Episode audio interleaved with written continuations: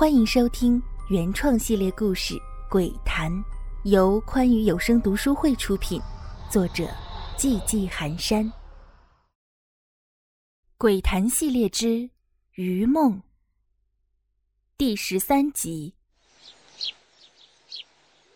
回到福鱼家，除了福鱼之外的所有人都在，小鱼便把刚刚在外听到的话说了出来。众人听后。也都觉得不可思议，但是出奇的，包括阴云在内的所有人都没有反驳或是嘲笑，反而一个个的露出了若有所思的表情。席志文最先开口：“你们不觉得奇怪吗？这个村子的一切都很奇怪啊！整个村子都是死寂的，就连村里的狗看见我们都是不叫的。这……”太不合常理了吧！对对对，明明是大太阳，进了这里，我反而觉得阴森森的。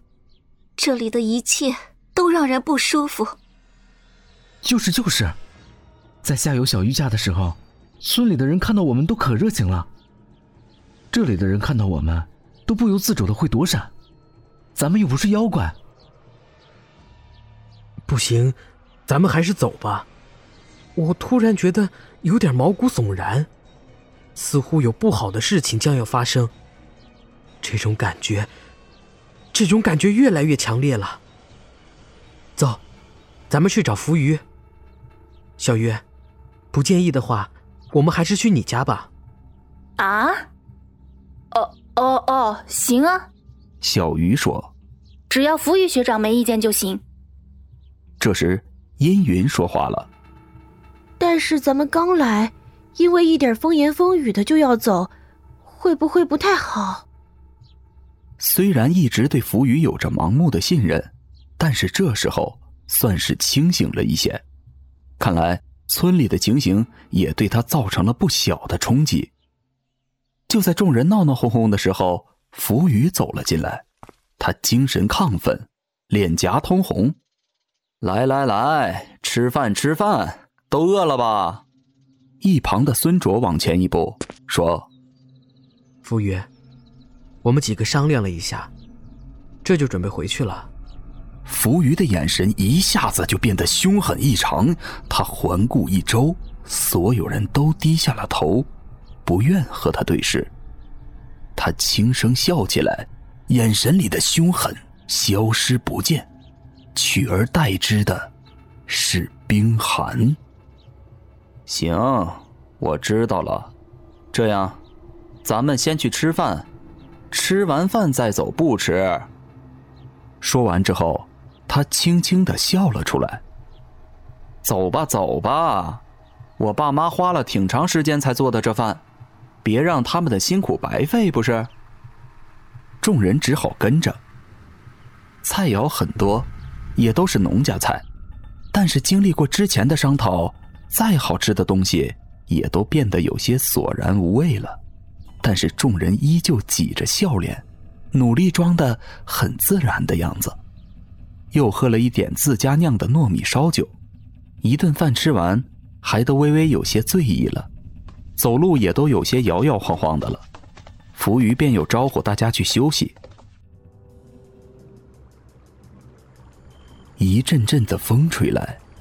小鱼只觉得浑身发凉，他晃晃脑袋，觉得头疼的有些厉害。他撑着身子，睁开眼睛，天色昏暗，他看到的也不是临睡前的那间屋子，现在的环境应该是野外。他以为自己是头昏看错了，使劲揉了揉眼，又扫视了一圈，确认没错，现在。确实是在外面，而且没有看错的话，身后不远就是远沙河。其他人呢？他试着站起来，却不小心跌倒了，这才发现自己的脚是被绳子绑起来的。他试着去解，却是徒劳，绳结是死的。你醒了。身后突然有个温柔的男声传来：“怎么样，休息的还好吗？”这是浮鱼。你要干什么？我怎么会在这里？放开我！小鱼有些气恼。还有，其他人呢？他们呢？当然是在正确的地方了。浮鱼的声音依旧温柔，而且有点春风拂面的感觉，和白天的那种毒蛇般的阴狠完全判若两人。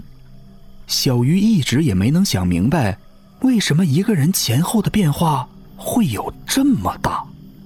是因为回到了自己的家，变得肆无忌惮了吗？你先等会儿，我去做点正事儿。他一直在小鱼的后面，没露过脸。过了大约两三分钟的样子，一捧火焰在不远处亮起来。借着火光，小鱼这才看到了那几个人，一个个的都被绑在木架上。这时，一只手从背后抓住了小鱼，将他拖着走向篝火，又狠狠的往地上一摔。哎呦！小鱼惨呼，接着努力站起来。浮鱼此时站在火堆旁，穿得整整齐齐，张开双臂，一脸的狂热。大声喊道：“神呐，伟大的河神，虔诚的仆人向您奉献祭品，请您来取走他们的灵魂和肉体。”火光闪烁，照在浮鱼的脸上，小鱼觉得有些认不出了。河神，不是故事里出现的那个吗？难道那故事是真的？就在此时，被绑着的人先后醒了。阴云先是茫然的看了眼自己的状况，他试着挣脱，当然，只能是徒劳。绳子把他绑得很紧，他转向浮鱼，高声叫道：“浮鱼，浮鱼，你疯了吗？快放我下来！这绳子勒得我要疼死了！”他摇晃着脑袋，尖叫着。都破音了，浮鱼一声冷哼：“哼，女人，你不是喜欢我吗？为了我，不是可以付出一切吗？我不需要你的一切，我只需要你的灵魂。当然，说起你的其他用途，说到你的肉体，哎，那滋味确实很不错，我还是很留恋的。”还有孙叔、任月那些女人，说真的，你们的滋味都很不错，我还真有点舍不得呢。当然，只是有点舍不得。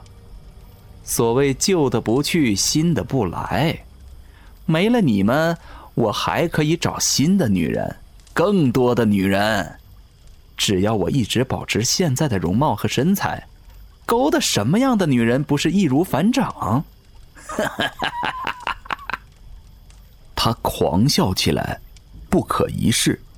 一旁的孙卓已经是目眦欲裂。狗日的，姓福的，你把孙叔怎么了？你把我姐姐怎么了？哦，真是看不出来呀！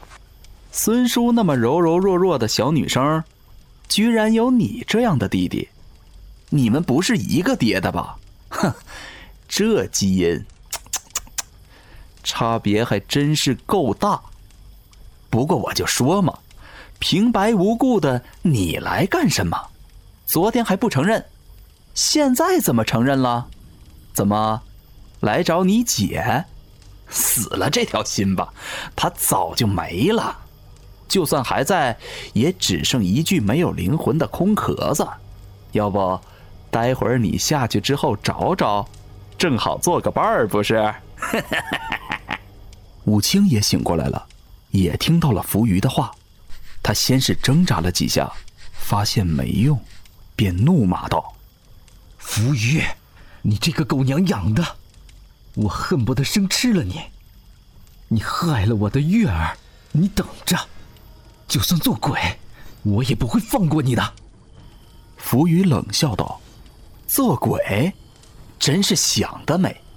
河神会带走你的灵魂，永生永世不得超生。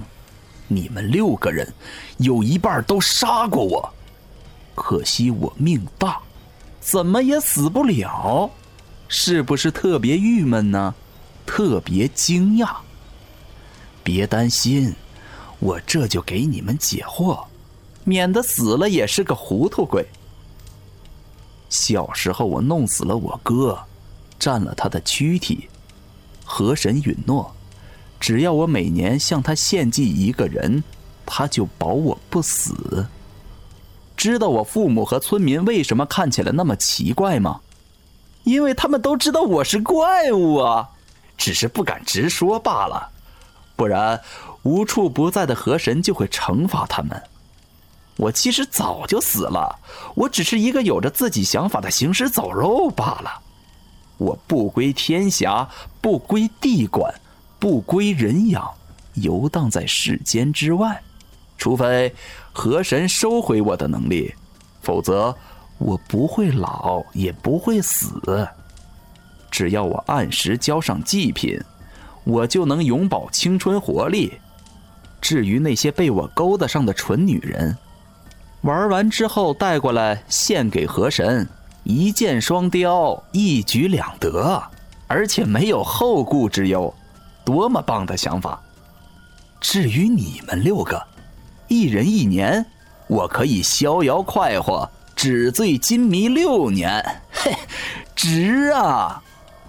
张小鱼呀，张小鱼，真是有点可惜呀，我还没品尝过你的滋味不过没关系，我可以请求河神留下你的躯壳，虽然没什么知觉，但那有什么关系呢？是不是啊，人月？虽然那天你喝醉了，但是那欲拒还迎的姿态，还真是销魂呐！武清，你尝试过那种滋味吗？没有吧？看你那一副清官模样，你肯定想不到你的女神在床上有多么的放荡啊！小鱼这才明白，难怪自己一直觉得浮鱼很奇怪，但是驱邪符却没什么反应。原来，眼前这个看似俊美的大男生是一个游离三界之外的怪物。别说了，别说了，求你别说了！人月哭喊着，祈求恶魔不要再说。武清早已发狂，眼睛赤红如血，脸色煞白。他瞪着浮鱼，嘴里呼哧呼哧喘着粗气，胸膛剧烈的起伏，整个人都在颤抖。那不是怕，那是愤怒。浮鱼没有理会他们，而是转向了最后那个人。可是你，席志文，我们之间有什么矛盾吗？我他妈是睡了你的马子，还是上了你的姐妹？不过看你这副尊容，哼，想必也没有我能看得上的吧？来吧，说一说，免得待会儿死了去了下面，哎呦，可就再没有机会喽。